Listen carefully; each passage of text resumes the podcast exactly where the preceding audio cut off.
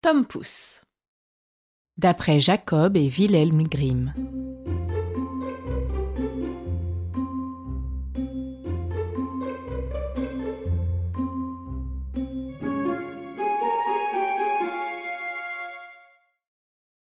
Un pauvre laboureur, assis un soir au coin de son feu, dit à sa femme qui filait à côté de lui. Quel grand chagrin pour nous de ne pas avoir d'enfants. Notre maison est si triste tandis que la gaieté et le bruit animent celle de nos voisins. Hélas, dit la femme, en poussant un soupir. Quand nous n'en aurions qu'un gros comme le pouce, je m'en contenterais, et nous l'aimerions de tout notre cœur. Sur ces entrefaites, la femme devint souffrante et mit au monde au bout de sept mois un enfant bien conformé dans tous ses membres, mais n'ayant qu'un pouce de haut. Ils dirent Il est tel que nous l'avons souhaité, et nous ne l'en aimerons pas moins de tout notre cœur. Ils l'appelèrent Tom Pouce, à cause de sa taille. Il ne le laissait manquer de rien. Cependant, l'enfant ne grandit pas et conserva toujours sa petite taille. Il avait les yeux vifs, la physionomie intelligente, et se montra bientôt avisé et adroit, de sorte que tout ce qu'il entreprit lui réussit. Le paysan s'apprêtait un jour à aller abattre du bois dans la forêt, et il se disait à lui-même Ah Si j'avais quelqu'un qui voulut conduire ma charrette. Père s'écria Tom Pouce. Je la conduirai bien. Vous pouvez vous reposer sur moi, elle arrivera dans le bois à temps. L'homme se mit à rire. Comment cela est-il possible dit-il. Tu es beaucoup trop petit pour conduire le cheval par la bride. Cela ne fait rien. Si maman veut t'atteler, je m'installerai dans l'oreille du cheval et je lui crierai où il faudra qu'il aille. Eh bien, dit le père, nous allons essayer. La mère attela et installa Tom Pouce dans l'oreille du cheval. Le petit homme lui cria le chemin qu'il fallait prendre. Hu Dia Hu Dia Et le cheval marcha ainsi, comme s'il eût été guidé par un véritable charretier. La charrette arriva dans le bois par la bonne route. Au moment où la voiture tournait au coin d'une haie, tandis que le petit criait Dia Dia deux étrangers vinrent à passer. Voilà s'écria l'un d'eux. Une charrette qui marche sans que l'on voie le charretier, et cependant on entend sa voix. C'est étrange, en effet, dit l'autre. Suivons-la, et voyons où elle s'arrêtera. Elle poursuivit sa route et s'arrêta juste à l'endroit où se trouvait le bois abattu. Quand Tom Pouce aperçut son père, il lui cria. Vois-tu, père, me voilà avec la voiture. Maintenant viens me faire descendre. Le père saisit la bride du cheval de la main gauche et de la main droite retira de l'oreille son fils et le déposa à terre. Celui-ci s'assit joyeusement sur un fétu. En voyant Tom Pouce, les deux étrangers ne surent que dire dans leur étonnement. L'un d'eux prit l'autre à part et lui dit Écoute, ce petit être ferait notre fortune si nous l'exhibions pour de l'argent dans une grande ville. Achetons-le. Ils s'adressèrent au paysan et lui dirent Vendez-nous ce petit bonhomme. Nous en aurons bien soin. Non, répond le père. C'est mon enfant, et il n'est pas à vendre pour tout l'or du monde. Cependant, en entendant cette proposition, Tom Pouce avait grimpé le long des plis des vêtements de son père. Il se posa sur son épaule et de là lui souffla dans l'oreille. Livrez-moi toujours, père, je saurai bien revenir. Son père le donna donc aux deux hommes pour une belle pièce d'or. Où veux-tu te mettre?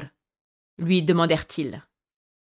Sur le bord de votre chapeau, je pourrai m'y promener et voir le paysage. Je ne tomberai pas. Ils firent comme il le demanda, et quand Tom Pouce eut fait ses adieux à son père, ils l'emmenèrent avec eux. Ils marchèrent ainsi jusqu'au soir. À ce moment, le petit bonhomme leur dit Posez-moi un peu par terre, j'ai besoin de descendre. L'homme ôta son chapeau et en retira Tom Pouce qu'il déposa dans un champ près de la route. Aussitôt, il s'enfuit parmi les mottes de terre, puis il se glissa dans un trou de souris qu'il avait cherché exprès. Bonsoir, mes amis, rentrez sans moi leur cria-t-il d'un ton moqueur. Ils voulurent le rattraper et fourragèrent avec des baguettes le trou de souris peine perdue. Tom Pouce s'y enfonça toujours plus avant, et comme la nuit était venue tout à fait, ils durent rentrer chez eux en colère et les mains vides. Quand ils furent partis, Tom Pouce sortit de sa cachette souterraine.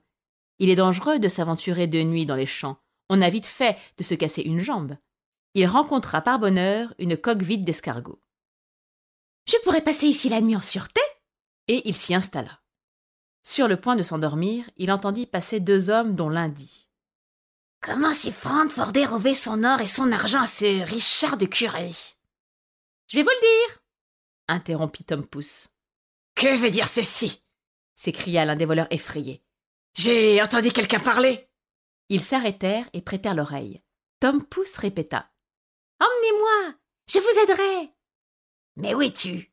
Cherchez par terre, répondit-il, et du côté d'où vient la voix. Les voleurs finirent par le trouver.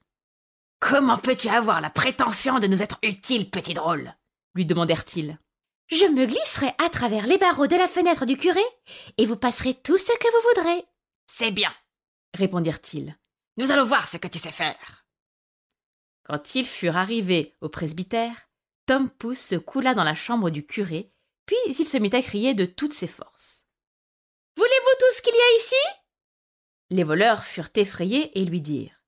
Parle plus bas. Tu vas éveiller tout le monde. Mais Tom Pouce feignit de ne pas avoir entendu et cria de nouveau. Qu'est-ce que vous désirez? Voulez-vous tout ce qu'il y a ici? La servante qui reposait dans la chambre contiguë entendit ces mots. Elle se leva sur son séant et prêta l'oreille.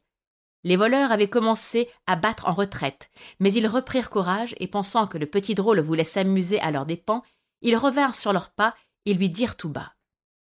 Allons, sois sérieux et passe-nous quelque chose. Alors, Tom Pouce cria encore une fois le plus fort qu'il put. Je vous passerai tout. Tendez-moi les mains. Cette fois, la servante entendit bien nettement. Elle sauta à bas de son lit et se précipita vers la porte. Les voleurs s'enfurent comme si le diable eût été à leur trousse. Mais n'ayant rien remarqué, la servante alla allumer une chandelle. Quand elle revint, Tom Pouce alla se cacher dans le foin, et la servante, ayant fouillé partout sans avoir rien pu découvrir, crut avoir rêvé les yeux ouverts et alla se recoucher. Tom Pouce s'était blotti dans le foin et s'y était arrangé une bonne place pour dormir. Il comptait s'y reposer jusqu'au jour et puis retourner chez ses parents. Mais il dut en voir bien d'autres, car ce monde est plein de peine et de misère. La servante se leva dès l'aurore pour donner à manger aux bestiaux. Sa première visite fut pour la grange où elle prit une brassée du foin là où se trouvait précisément endormi le pauvre Tom. Mais il dormait d'un sommeil si profond qu'il ne s'aperçut de rien et ne s'éveilla que quand il fut dans la bouche d'une vache qu'il avait pris avec son foin.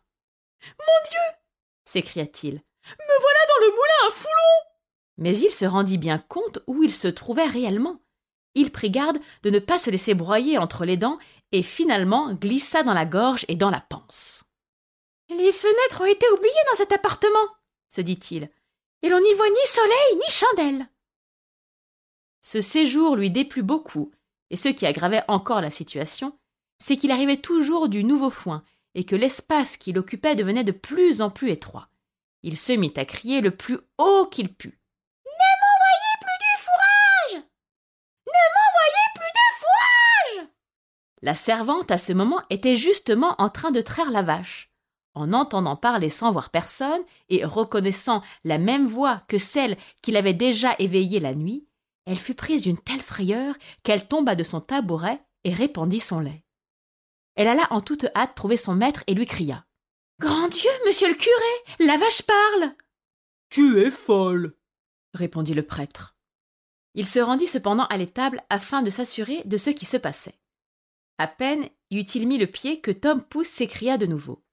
Ne m'envoyez plus de fourrage. Ne m'envoyez plus de fourrage. La frayeur gagna le curé lui-même, et s'imaginant qu'il y avait un diable dans le corps de la vache, il dit qu'il fallait la tuer. Ainsi fut fait, et l'on jeta au fumier la panse où se trouvait le pauvre Tom Pouce.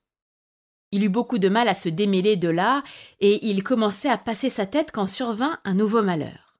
Un loup affamé qui passait par là avala la panse de la vache avec le petit bonhomme d'une seule bouchée. Tom Pouce ne perdit pas courage. Peut-être, se dit-il, ce loup serait-il traitable Et de son ventre, où il était enfermé, il cria. Cher loup, je vais t'indiquer un bon repas à faire. Et où cela? dit le loup. Dans telle et telle maison. Tu n'auras qu'à te glisser par le soupirail de la cuisine et tu trouveras des gâteaux, du lard, des saucisses à bouche que veux-tu? Et il lui indiqua exactement la maison de son père. Le loup ne se le fit pas dire deux fois. Il s'introduisit de nuit dans le soupirail et s'en donna à cœur joie dans le buffet aux provisions. Quand il fut repu et qu'il voulut sortir, il s'était tellement gonflé de nourriture qu'il ne put venir à bout de repasser par la même voie. C'est là-dessus que Tom Pouce avait compté. Aussi commença-t-il à faire dans le ventre du loup un vacarme effroyable, hurlant et gambadant tant qu'il put. Veux-tu te tenir en repos? dit le loup. Tu vas éveiller le monde. Et quoi? répondit le petit homme. Tu t'es régalé, je veux m'amuser aussi, moi. Et il recommença son tapage. Il finit par éveiller son père et sa mère, qui se mirent à regarder dans la cuisine par la serrure. Quand ils virent le loup, ils coururent s'armer, l'homme d'une hache, la femme d'une faux. Reste derrière, dit l'homme à la femme au moment d'entrer. Je vais lui asséner un coup avec ma hache, et s'il n'en meurt pas d'un coup, tu lui couperas le ventre. Tom Pouce, qui entendit la voix de son père, lui cria. Cher père, c'est moi, je suis dans le ventre du loup. Notre cher enfant nous est rendu. s'écria le père plein de joie. Et il ordonna à sa femme de mettre la faux de côté afin de ne pas blesser Tom Pouce. Puis il leva sa hache et emporta au loup un coup qui l'étendit mort. Il lui ouvrit ensuite le ventre avec des ciseaux et un couteau et en tira le petit homme. Ah dit le père, que nous avons été inquiets sur ton sort.